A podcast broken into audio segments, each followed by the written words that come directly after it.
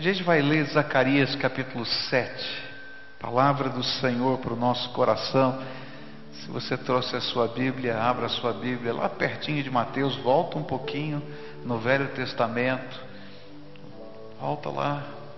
Você vai encontrar o profeta Zacarias que a gente tem estudado, capítulo 7, onde a palavra do Senhor nos diz assim, Zacarias capítulo 7, a partir do verso 1. No dia 4 do mês 9, chamado Quisleu, do quarto ano do reinado de Dario, o Senhor Deus me deu uma mensagem. Isso aconteceu quando o povo de Betel enviou Sarezer, Regem Meleque, com os seus companheiros ao templo do Senhor Todo-Poderoso para pedirem a ajuda dele. E deviam também fazer aos sacerdotes do templo e aos profetas a seguinte pergunta: Faz muitos anos que nós choramos e jejuamos no quinto mês, o mês em que o templo foi destruído. Devemos continuar fazendo isso? Então o Senhor Todo-Poderoso falou comigo e mandou que eu dissesse o seguinte ao povo e aos sacerdotes: já faz 70 anos que vocês choram e jejuam no quinto mês e também no sétimo. Mas não é em minha honra que vocês fazem isso. E quando comem e bebem, é só para satisfazer os seus próprios desejos. Essa mensagem foi a mesma que o Senhor Deus tinha dado antes por meio dos profetas antigos quando Jerusalém estava em paz e tinha muitos moradores, e o mesmo acontecia nas cidades ao redor e nas cidades da região sul e nas planícies de Judá. O Senhor Deus falou com Zacarias e disse: Eu, o Senhor Todo-Poderoso, tinha ordenado isto ao povo: sejam honestos e corretos. Tratem uns aos outros com bondade e compaixão. Não explorem as viúvas, nem os órfãos, nem os estrangeiros que moram com vocês, nem os pobres. E não façam planos para prejudicar os seus patrícios. Porém, eles se revoltaram e não quiseram obedecer, viraram as costas para mim, taparam os ouvidos para não ouvir as minhas ordens. Tornaram os corações deles duros como diamante a fim de não obedecer à lei e às mensagens que eu, por meio do meu espírito, dei aos profetas antigos. Por isso, eu fiquei muito irado com eles. E assim como eles não quiseram ouvir quando eu falei, assim também eu não vou escutar quando eles orarem a mim. Sou eu, o Senhor Todo-Poderoso, quem está falando.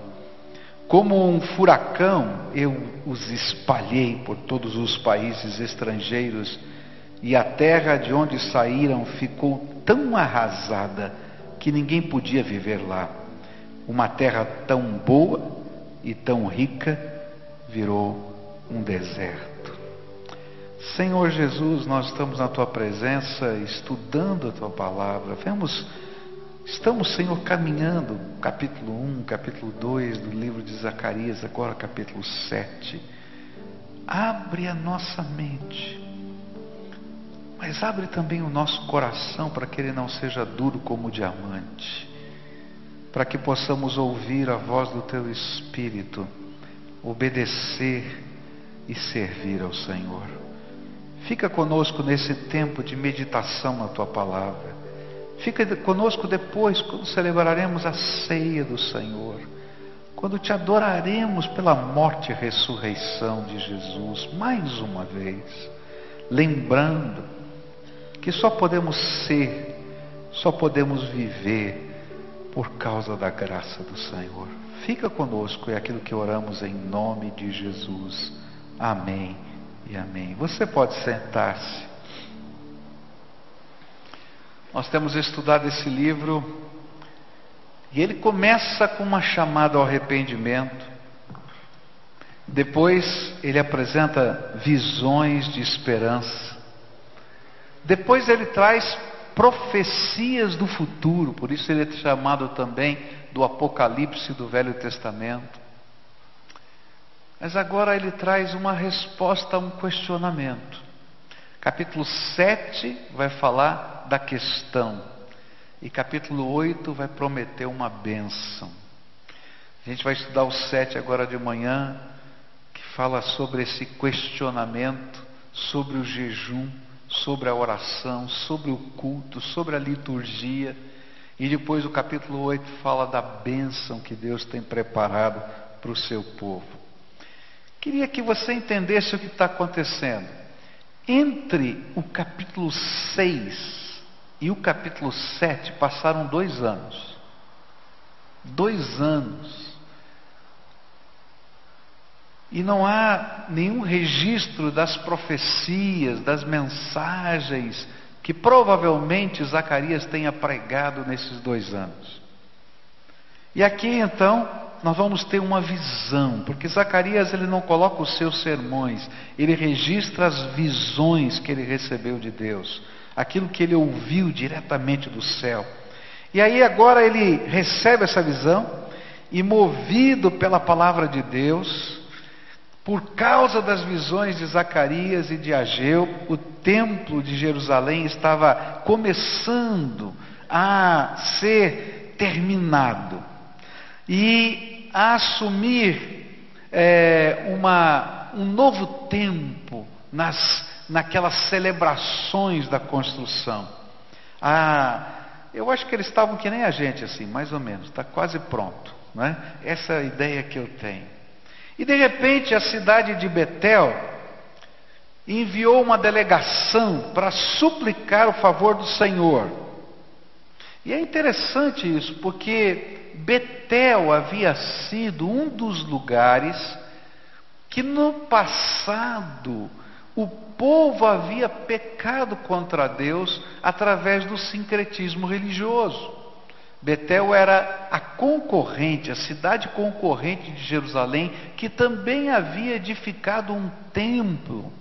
Mas esse templo era, naquele templo era adorado o mesmo Deus, Jeová, porém era esse Deus representado num bezerro de ouro, e Deus achou aquilo abominável, porque você não pode fazer nenhuma imagem para representar a divindade. E então o Senhor condenou Betel. E agora eles estão entre aqueles que voltaram, entre aqueles que estavam é, querendo adorar a Deus, estavam lá em Betel, e eles vêm com um questionamento profundamente religioso. Eles queriam saber o seguinte: como é que funciona agora que a gente já está aqui na terra, os jejuns nacionais? Por quê? Porque existiam quatro períodos de jejum naquele tempo. No décimo mês, eles jejuavam e choravam, lembrando o cerco de Jerusalém. No quarto mês, eles lembravam a captura da cidade. No quinto mês, eles lembravam a casa do Senhor que havia sido incendiada e os muros de Jerusalém derrubados. E no sétimo mês, eles lembravam o assassinato de Gedalias, que resultou na dispersão dos remanescentes por toda a terra. Quatro dias de luto, porque jejum na cultura judaica é sinal de luto. Algo muito triste, horrível está acontecendo. E então, naqueles dias, o ano judeu era cheio de lembranças de tristeza oprimido pela melancolia. E eles eram uma nação que constantemente estava em luto. E a pergunta é: se a gente está aqui, de volta, se as cidades estão sendo reconstruídas, devemos continuar com estes jejuns? É uma pergunta lógica. Por que, que eles estão fazendo essa pergunta? Porque muitas vezes as práticas religiosas elas se tornam uma tradição na nossa vida sem sentido, sem qualquer significado. Eu me lembro da história que eu ouvi num, num, num treinamento uma vez, de uma senhora, não é? Que assava a carne no forno e essa senhora, sempre que pegava a posta branca, sabe a posta branca? Sabe? Lá em São Paulo a gente chama de largato, né? Aqui a gente chama de posta branca.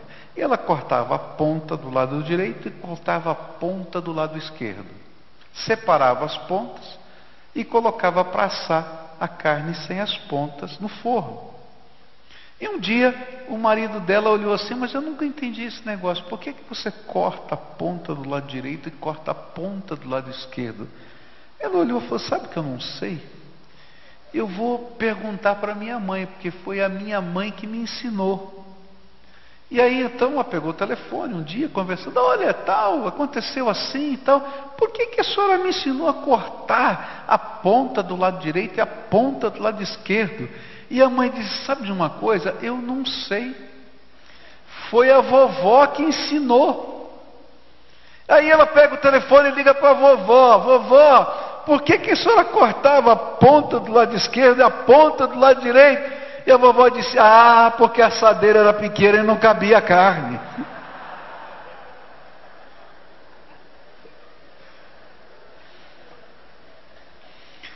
Há coisas que a gente pratica na nossa vida religiosa, na nossa vida cristã, que não tem sentido para nós, que a gente não sabe o porquê. Porque a gente está acostumado a fazer. Porque eu aprendi assim. E é justamente esse o contexto que está ali. Peraí, se o jejum é luto, se o jejum é tristeza, e se nós estamos na terra de novo, se o templo está sendo retificado, se as casas estão sendo construídas, se os muros estão sendo levantados, a gente tem que continuar chorando.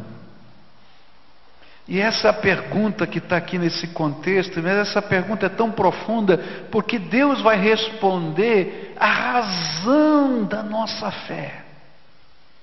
E Ele vai dizer: quem mandou fazer o jejum? Como é que era para ser feito?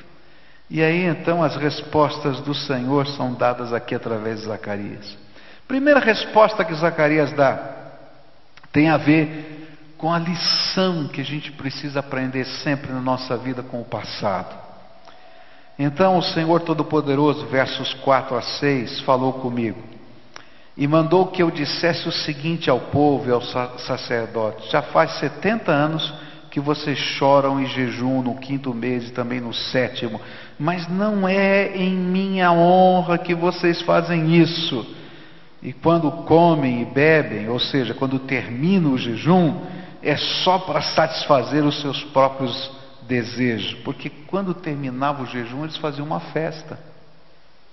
E então choravam, tal, depois terminava, acabou o jejum, graças a Deus, vamos fazer uma festa aqui, vamos comer do bom e do melhor. E aí Deus está dizendo o seguinte: olha, todos os seus jejuns e prantos visavam exclusivamente a sua própria satisfação. Não era uma busca de Deus mas era uma tentativa litúrgica de convencer a Deus a abandonar a sua disciplina. Aqui é uma coisa muito forte. Por que, que você ora? Por que, que você jejua? Por que, que você busca a face de Deus? Por que, que você se compromete a servir ao Senhor? Deus está dizendo assim: olha, o que me apraz é quando essa oração, essa busca, ela pode nascer até de situações da tua vida, mas isso representa devoção, fé, amor, carinho, comunhão comigo. Agora, se isso é uma estratégia para você tentar me manipular através das liturgias religiosas, como se eu tivesse a obrigação de fazer isso ou aquilo, então você não sabe nada. Eu sou o Deus Todo-Poderoso. Eu sou o Senhor. E o que Deus estava dizendo era que Ele nunca tinha ordenado o jejum Porque na verdade o jejum que ele queria não era a liturgia do culto do jejum. O que ele queria era mudança de vida. E ele vai dizer: olha, por que, que ao invés dos seus pais terem feito o jejum, eles não fizeram o que eu mandei, que era um coração transformado, que era ouvir a minha voz, se arrepender dos seus pecados, acertar a vida. Sabe por que, que eles não faziam? Porque era mais fácil estabelecer uma liturgia religiosa e insistir em práticas externas do que curvar o coração perante Deus e obedecer às ordens do Senhor. Eu vou fazer uma comparação aqui. É impressionante algumas festas religiosas no Brasil. São impressionantes. Por exemplo, uma das festas religiosas que me impressionam é a corda, lá de Belém do Pará. Gente, aquilo é impressionante. Milhares e milhares de pessoas que querem segurar na corda, colocar a mão na corda, fazer força, puxar aquela corda porque os costumes dos tempos têm dito que se eles fizerem aquele sacrifício, porque é um sacrifício, são quase atropelados, pisados naquele, naquele evento, se eles fizerem aquele sacrifício, Deus vai ouvir e a bênção vai chegar. E aí Deus pergunta lá do céu, à luz desse texto, diz assim: quem mandou segurar na corda? Está entendendo? Eu fico impressionado como na cultura nossa, latino-americana, né, existem tantas expressões litúrgicas. Você vê coração bonito de gente buscando e às vezes fazendo coisas que se machucam, que doem. carregar uma cruz por uma estrada, não sei quantos quilômetros, subir a escadaria de um templo de joelhos, os joelhos todos esfolados. E aí Deus olha do céu e diz assim: Quem pediu isso para você? O que eu pedi para você é: Deixa o teu coração ser maleável à minha voz. Deixe o teu coração ser maleável, minha voz. Tenha alegria em ter comunhão comigo. Eu quero te ensinar a viver cada dia. E a pergunta que fica é por que então a gente sobe a escadaria, a gente puxa a corda, ou a gente faz aquilo que eles fizeram? Porque, queridos, às vezes é mais fácil a gente separar alguns dias da vida e fazer grandes sacrifícios do que viver a vida com o Senhor Jesus. De deixar Ele ser o Senhor do nosso casamento, dos nossos negócios, do nosso dia a dia. Olha só o que Deus falou pelos profetas antigos. Zacarias vai dizer: lembra que ele falou pelos profetas antigos? Isaías disse assim, Isaías 66, 3. Porém, há pessoas que matam um touro para oferecerem sacrifício e matam também um homem.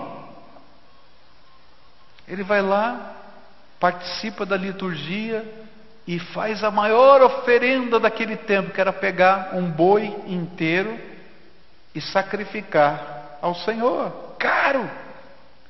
Mas ele sai dali e planeja o assassinato de alguém. E fala assim: Deus está dizendo, como é que eu posso receber essa oferenda? se o coração dele não ficou no altar. Há pessoas que matam uma ovelha como sacrifício, mas matam também um cachorro. O cachorro naquele tempo era considerado um animal imundo. Então, ao mesmo tempo que ele era capaz de oferecer a Deus algo precioso como ovelha, ele também não fazia discernimento do que era santo e do que não era santo. Então, do mesmo jeito que ele oferecia a ovelha, ele poderia oferecer o cachorro. Há pessoas que oferecem cereais e me oferecem também sangue de porco. Porco era um animal imundo. Diz assim, do mesmo jeito que ele oferece coisa boa, ele quer oferecer coisa ruim, como se nem eu pudesse aceitar. Há pessoas que queimam incenso a mim e também adoram uma imagem.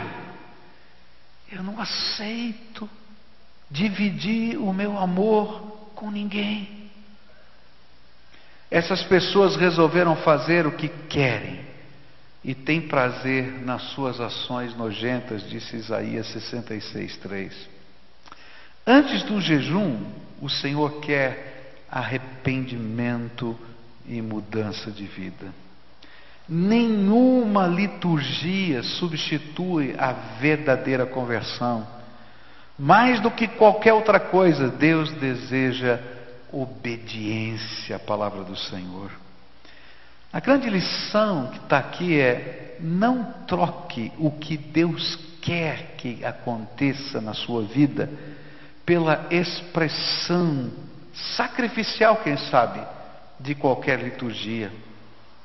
Aprenda com o que aconteceu no passado. O que Deus estava dizendo, eu não quero jejum. Sabe o que eu quero? Um coração quebrantado e contrito. Sabe o que eu quero? Gente comprometida comigo. Sabe o que eu quero? Gente que me permite derramar o Espírito sobre eles. E aí, o profeta continua. O que o Senhor desejava para aquela nação que tinha sido derrotada no passado, era o mesmo que Deus queria agora para essa nova nação que ele estava reconstruindo. Ele queria o compromisso deles, um compromisso que afetasse não somente o culto, mas que mudasse a vida, os relacionamentos, os valores, a ética e os sonhos. Por isso, ele diz: lembra o que aconteceu no passado? Sabe o que eu quero? Eu quero que vocês aprendam o que os velhos profetas ensinaram. Eu quero que haja justiça. Que adianta a gente vir aqui, orar, jejuar, chorar, se lá fora, nos seus negócios, você é um cara corrupto? Se quando você sai daqui você é mentiroso. Se quando você sai daqui você é adúltero. Se quando você sai daqui você é um cara tão aficionado em grana que você não se preocupa se você vai prejudicar alguém. E se for preciso prejudicar alguém, você vai prejudicar. Que adianta você vir aqui cantar os hinos, cantar no coro, tocar na orquestra, não perder um domingo, entregar o dízimo, vestir o paletó, a gravata. Eu estou aqui bonitinho, de paletó e gravata. Gente, não adianta nada. O que Deus está dizendo é: eu quero mudar a tua vida. Que adianta eu viver desse jeito e o meu namoro está todo errado? Que adianta eu fazer todas essas coisas e estou fumando meu baseado lá fora? ou estou cheirando tudo, ou queimando as pedrinhas. Não adianta nada. E aí o Senhor vai apertando. Diz assim: que adianta se aquilo que eu estou te ensinando, se aquele momento de adoração e louvor não levar você a ser gente boa, capaz de abençoar a vida de alguém, eu estava vendo o um noticiário sobre aquela chuva que aconteceu aqui essa semana, não é? Olha, eu quero dizer para as mulheres que não fui eu que encomendei a chuva. Viu? Eu já levei tanta bronca, disseram assim: não, pastor, o senhor falou que ia chover, ia fazer frio, por isso que as mulheres não vinham, mas o senhor não entendeu que choveu, caiu árvore na minha frente, na frente da minha casa, não sei o quê, papapá. Gente, não tem nada a ver com isso, viu? Nada, nada. Meu negócio era outro.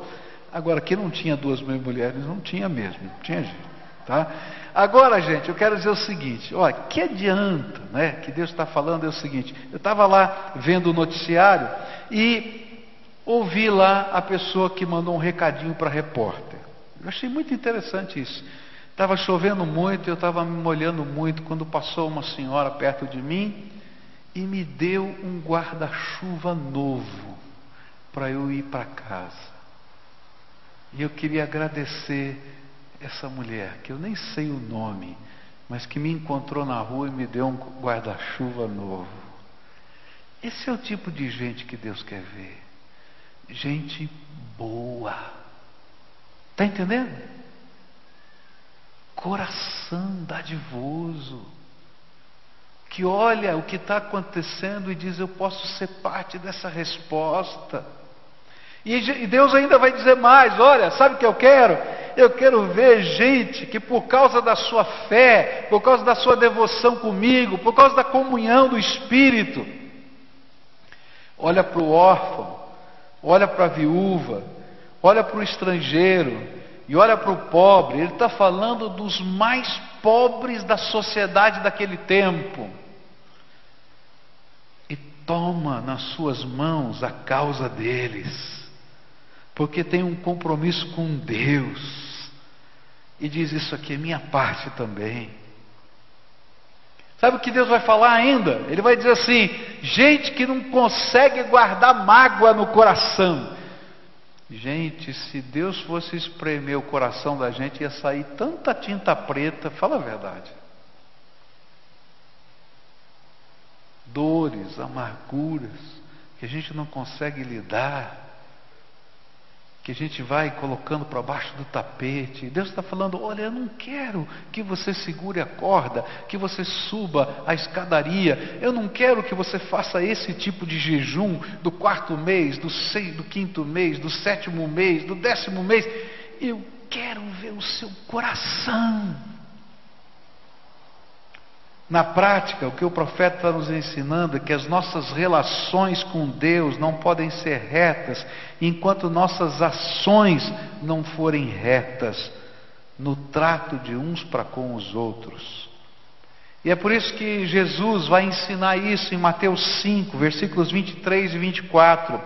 Portanto, se você estiver oferecendo no altar a sua oferta a Deus, e lembrar que o seu irmão tem alguma queixa contra você, deixe a sua oferta ali na frente do altar e vai logo fazer as pazes com o seu irmão. E depois volte e ofereça a sua oferta a Deus. O que Deus está dizendo é que fé sem um coração piedoso, bondoso, quebrantado, Deus encara como zombaria. Religião que não afeta a vida, que não muda a moral, que não coloca novos valores, é inútil. Moralidade sem a verdadeira fé é algo que vai se transformar em zelo perseguidor o que o seu compromisso, o que a sua vida com Deus, o que a presença do Espírito na tua vida está pedindo que mude em você.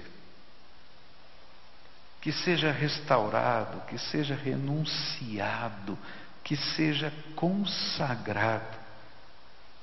Porque sem isso, queridos, a gente não vai conseguir agradar o coração de Deus. E Deus vai olhar dizendo assim: O que vocês estão fazendo aí? Quem é que pediu? Não é que Deus não gosta que a gente cante para Ele. Não é que Deus não gosta que a gente construa para Ele. É que só tem sentido tudo isso se isso vier como, como uma resposta do nosso coração às transformações do Espírito na nossa vida. E aí então a palavra do Senhor vai nos dizer pela mais uma coisa, eu quero concluir com ela. Versículos de 11 a 14 diz assim: Porém eles se revoltaram, não quiseram obedecer, viraram as costas para mim, taparam os ouvidos para não ouvir as minhas ordens, tornaram os corações deles duros como diamante, a fim de não obedecer à lei e às mensagens que eu, por meio do meu espírito, dei aos profetas antigos. Por isso eu fiquei muito irado com eles. E assim como eles não quiseram ouvir quando eu falei, assim também eu não vou escutar quando eles orarem a mim. Sou eu, o Senhor Todo-Poderoso, quem está falando. Como um furacão eu os espalhei por todos os países estrangeiros, e a terra de onde saíram ficou tão arrasada que ninguém podia viver lá. Uma terra tão boa e tão rica virou um deserto. O que, que Deus está dizendo aqui? Enquanto o nosso coração não muda, Deus não pode ouvir as nossas orações. Se o nosso coração mudar, Ele vai ouvir as nossas orações. Mas há alguma coisa que impede o milagre de Deus. Há alguma coisa que impede o favor de Deus. Há alguma coisa que impede o derramar da graça de Deus é quando o nosso coração ainda não está entregue nas mãos de Deus. E a gente vai tentar convencer a Deus e manipular a Deus com a nossa liturgia. Está entendendo? Senhor, eu fui na vigília e ainda não veio a benção. E aí o Senhor diz assim: Mas você já ouviu o que eu falei para você fazer? Vai lá e perdoa o teu irmão. Não, isso eu não vou fazer. Aquele cara é duro, é ruim, é tal. Ele vai dizer: Filho, como é que você quer que eu perdoe você se você não é capaz de copiar o meu coração? Aí você diz assim: Pai, olha, eu fiz jejum. Filho, deixa eu mudar a tua vida, eu quero mexer na tua boca. Você já viu como a tua boca é amarga, é dura? Eu quero colocar a minha palavra, a minha bênção na tua boca. Ah, Deus, isso não dá. Mas eu fiz o jejum. Eu não quero o jejum. Se ele não vier acompanhado da tua entrega. Senhor, eu estou indo na igreja, fiz a campanha de 24 dias, não, 31, né? Não, 21, 21 dias. Campanha de 21 dias. Disse, que bênção que você fez a campanha de 21 dias, mas você deixou Jesus transformar o teu coração? Porque se Jesus não transformar o seu coração, você vai fazer a campanha de 70 anos. Eles ficaram 70 anos fazendo esse jejum. E não vai funcionar. Porque o que faz a diferença é a presença do Senhor na nossa vida. Queria orar com você antes da gente se preparar para a ceia do Senhor. A palavra do Senhor nos diz que um dos objetivos da ceia é que a gente examinasse o nosso coração. Examine-se, pois, a si mesmo. E aí tome do pão, coma do pão, tome desse cálice.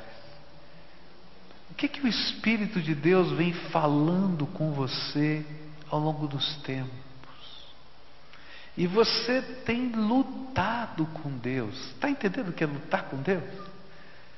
E às vezes a gente imagina que as práticas elas são suficientes. E Deus está falando: não, filho, eu quero mais. Eu quero encher o teu coração com a minha vida.